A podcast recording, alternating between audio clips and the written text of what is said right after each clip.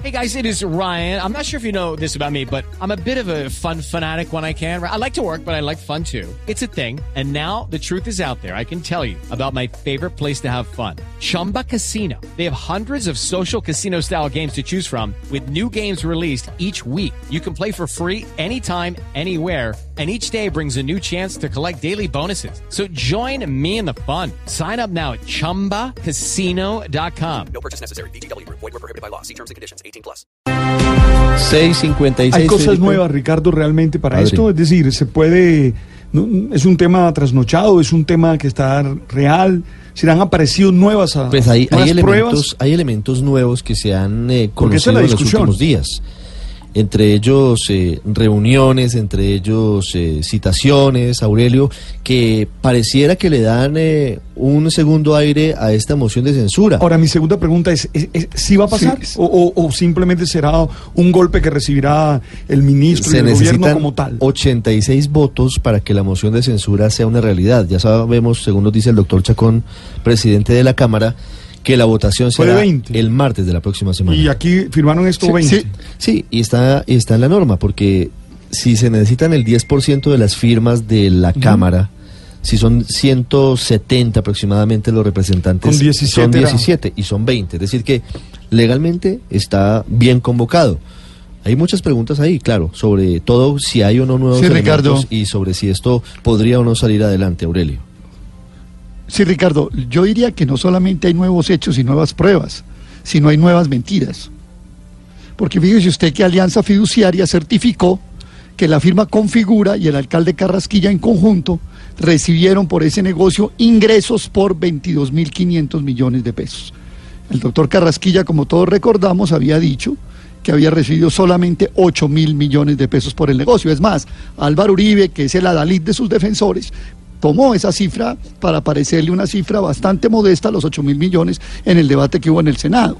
Pero igualmente hay una cosa aún más grave, y es que han empezado a aparecer revelaciones que muestran que los alcaldes no, andu- no anduvieron en este caso como ruedas sueltas, que hubo un engranaje entre una fuerza de ventas que Configura y el doctor Carrasquilla montaron para impulsar la, la obtención de estos créditos en los municipios. Mire, están las declaraciones de la alcaldesa de Caloto y de varios, y de varios municipios. ¿Esa no fue la denuncia del decla- exalcalde de Cali, Jorge Iván Ospina? no, eh, no, la de Caloto es una. Mm. La de Cali y Jorge Iván Ospina es otra.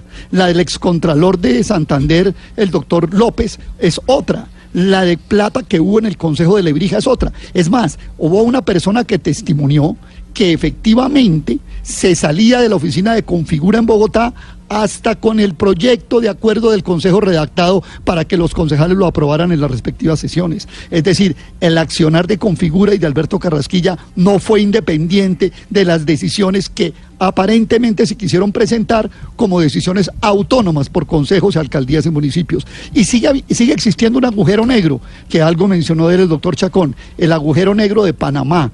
Colombia todavía no ha entendido por qué se le dio la vuelta a la plata de los inversionistas o una de la plata de los inversionistas por Panamá y por qué el doctor Carrasquilla le pagaba a una empresa que figuraba entonces con testaferros al corrupto Mosa- eh, eh, bufete Mossack Fonseca los, los cargos que significaba mantener esa empresa.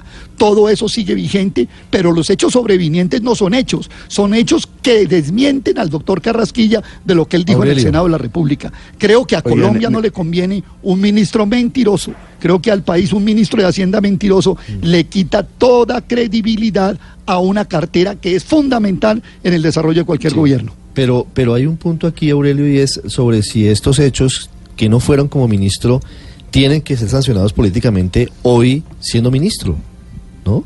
Ricardo, seguramente usted en gracia de discusión hasta se la puedo conceder, pero las mentiras sí son de este, de, de este momento. Es decir, que su Las teoría es sí que fueron de hace- de Carrasquilla hace queda inhabilitado moral y políticamente para Por- tramitar, entre otras, por la reforma tributaria. Por, Pero- pero por Aurelio, mentiroso. pero como, un- Aurelio, como un ministro por- de por Hacienda ejemplo, va al tengo- Senado de la República y dice que él se ganó 8 mil millones de pesos en un negocio, que él solo fue un estructurador y después la misma fiducia que manejaba la plata certifica Pero no que es se verdad ganó lo que usted está 22.500 diciendo. Que contestar, que no fue- que No es verdad lo que usted está diciendo. de censura en el debate, ¿no? Co- vi No, pero el extracto de diciendo Alianza Aurelio. Fiduciaria. Vi el No es extracto de. Alianza Fiduciaria. Yo tengo en mis manos, Bueno, en este vi momento, otro. Tengo en mis manos una comunicación de alianza fiduciaria, de alianza fiduciaria eh, referida al doctor Jorge Robledo, en donde se dice puntualmente que los montos girados por orden del fideicomitente con figura capital y Alberto Carrasquilla ascendieron en total a poco más de 8.400 millones de pesos. Y está el 8 de octubre radicada en el ¿A con- Congreso de la República. Sí, señor. A- a- a confi- Tal cual. Si a quieres se la mando ahora para que la vea. Sí, señor. Y el doctor pues- Robledo lo debe pues tener yo- en sus manos porque está dirigido a él. Pues- yo lo que tengo es una copia Pues yo de eso. tengo otra. Luego. Yo tengo otra Bueno, que entonces- dice entonces, yo- yo la- yo la verdad es que- 22.500. Ya uno Bueno, eso verdad se va a aclarar en, esto es en la una, Cámara. Bueno, esa es la palabra de uno contra la palabra de otro. Yo creo que el Sí, por eso, la verdad es que- ¿Qué va a pasar con todo esto? ¿Hay elementos sobrevinientes? ¿Esto podría complicar la situación del No, doctor no, Carrasquilla? Ricardo, ¿Esto la- la políticamente verdad es que lo creo inhabilita a futuro cuando tiene que presentar esta semana una reforma tributaria? La verdad, la verdad, em, eh, eh, Ricardo, que mi percepción sobre esto es que aquí hay una encerrona de un grupo político contra un ministro siquiera antes de que se posesionara. Lo que le endilgan con mayor eh, eh, entusiasmo es que se hubiese enriquecido siendo em, un actor privado a través de su empresa. Es decir, que para este sector político el enriquecimiento no es una forma de virtud en razón a la capacidad, al esfuerzo, sino es eh, casi que un eh, elemento antiético. Es decir, el pobre es el ético y el rico es un inmoral. Eh, pero en últimas, lo que yo considero es que es bueno que se haga esto de una vez, a ver si podemos salir de, de este pantallazo que lleva más de dos meses en el Congreso de la República para poder enfrentarnos a los problemas de verdad que existen en Colombia y a ver si le damos algo de seriedad a la agenda política nacional. Entonces, me parece que es bueno que de una vez se haga esto, que se evacúe mañana o esta tarde y que la semana entrante se termine votando esa moción de censura que por la manera en que yo veo, pues va a tener muy poca probabilidad de salir adelante por la cantidad de votos que se requieren. Entre otras cosas porque el país sí necesita aprobar una reforma tributaria, el país sí necesita financiar el presupuesto, el país sí necesita hacer unas modificaciones para que las empresas puedan generar empleo y ser productivas en Colombia. Y esos son los temas de fondo. A mí, digamos que las malquerencias personales, porque esto ya casi que se volvió un tema obsesivo, se volvió tan obsesivo como otras peleas de la política colombiana en donde ya no importa qué, sino pasamos es de las razones a los insultos. Entonces, eh, de mentiroso, de qué negocio se está planeando y todo eso así fue francamente triste alrededor de todo este debate que yo creo que se ha reproducido innecesariamente Tengo- porque Ricardo, es un cuento viejo, es un refrito y es una mentira alrededor de lo que el ministro Carrasquilla ha hecho, de acusarlo de haber hecho una reforma constitucional en la que no participó Nicolás, para enriquecerse Ricardo, yo creo como, que es mejor- como, Álvaro, como persona privada. Tengo, tengo un listado de nueve intentos de moción de censura en Colombia. Ninguno y ninguno, ha, ninguno ha prosperado. prosperado. Ninguno. Sí. El ¿Se acuerda primero- la de pero- Saulo Arboleda, el miti miti? Claro. Por, el, por la conversación telefónica del miti miti, el No ministro prosperó. de, de Comunicaciones Saulo Arboleda y no, Pero eso no- prosperó. Yo le tengo, Eso no es bueno para la democracia, Yo le tengo aquí, claro, eh, pues porque si la figura existe y hay un elemento para sancionar políticamente a un ministro que haya cometido actuaciones indebidas, pues debería utilizarse. Yo no voy hasta, hasta el caso de Saulo Arboleda porque no me aparecen los archivos, entonces son más de nueve, pero les doy rápidamente los que tengo aquí en pantalla. ¿Les parece? 1999, moción de censura negada al entonces ministro del Interior, Néstor Humberto Martínez Neira. Citantes varios congresistas liberales, Piedad Córdoba, Vivian Morales y otros.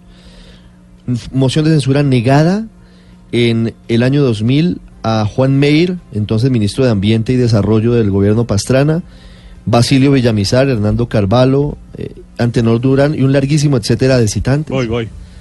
Ya, ya va, ya va, ya va Héctor.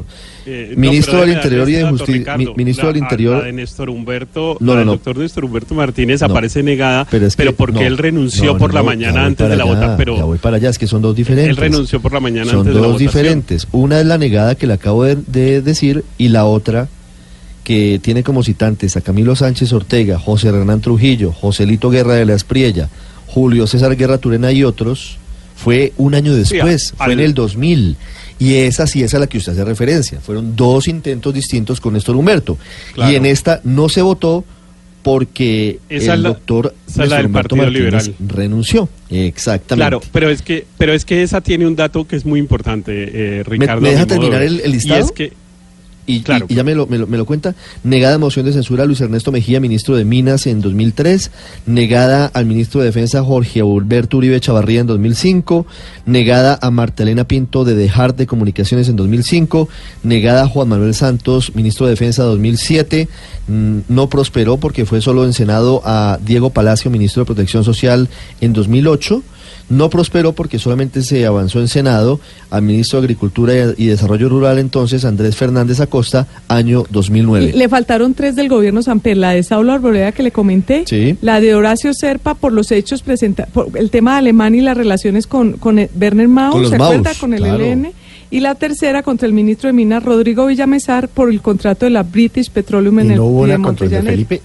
Arias? No, no hay. Pues en el listado que yo tengo, que es el que la foto pesa en la Corte Constitucional, Una foto maravillosa no cuenta. de Andrés Felipe saliendo de Andrés Felipe Pero ese fue un debate, pero no de moción Pero de yo censura. creo que sí fue, pero Andrés Fernández. Y Andrés Fernández fue el sucesor de Andrés Felipe Arias como Que ministro de salen los dos en una foto Sonrientes. muertos de la risa. Muertos de la risa de- Del en el Congreso, sí. Héctor me decía, discúlpeme, es que necesitaba No, lo que iba a decir es que lo que le iba a decir en relación con la del doctor Néstor Humberto Martínez, que a él le tocó renunciar porque iba a perder realmente la moción de censura, se iba a votar en contra del doctor Martínez en el año 2000, eh, se da por una cosa, que, y, y es por eso que quiero insistir en ello, porque se rompe la coalición de gobierno. El eh, presidente Andrés Pastrana había logrado conformar una coalición a pesar de que él eh, no tenía la mayoría originalmente en el Congreso, porque él pues es del Partido Conservador, no había sido elegido a nombre del Partido Conservador, pero evidentemente la mayoría en el Congreso la tenía el Partido Liberal, que era el partido que naturalmente se le debería oponer. Sin embargo, él había logrado dividir al Partido Liberal y crear una coalición mayoritaria que lo sostuvo durante ese tiempo. Vino un escándalo en la presidencia de la Cámara, el presidente era Armando Pomárico, que era del Partido Liberal, hubo un escándalo por casos de corrupción, etcétera, y eh, ustedes recuerdan que Andrés Pastrana promovió, o por lo menos mencionó la idea de la revocatoria del Congreso el- en ese momento se rompió la coalición, se quedó él en minoría y pues la mayoría del Congreso estaba en contra del presidente. Iban a, iban a tumbar a, a su ministro Néstor Humberto Martínez. Pero esto lo digo es por una cosa, porque es que la reforma, la, la moción de censura es un instrumento de responsabilidad política, no de responsabilidad jurídica. Este no es un tema de pruebas, de cuánto se ganó, de si se ganó 8 mil o 22 mil, de si lo que hizo fue legal o ilegal, porque para eso son los procesos de responsabilidad jurídica, no los de responsabilidad Y política. hoy políticamente En los de usted cree responsabilidad que política, va a caerse en, lo- Carrasquilla. en lo- en los de respon- no, no creo, pero en los de responsabilidad política no hay que probar nada. Basta con que usted diga simplemente no me gusta, que es un poco lo mismo que pasa con la revocatoria del mandato de los alcaldes, que era demuestre que, que ha incumplido el, el plan de gobierno. No, de eso no se trata, porque si se tratara de un proceso probatorio, pues para eso estaría la Procuraduría, la Fiscalía, Ricardo, los jueces, etcétera. Álvaro. En la política, en la política las decisiones se toman por conveniencia y por oportunidad. Y lo que se define es si ese ministro le gusta a la mayoría del Congreso o no le gusta.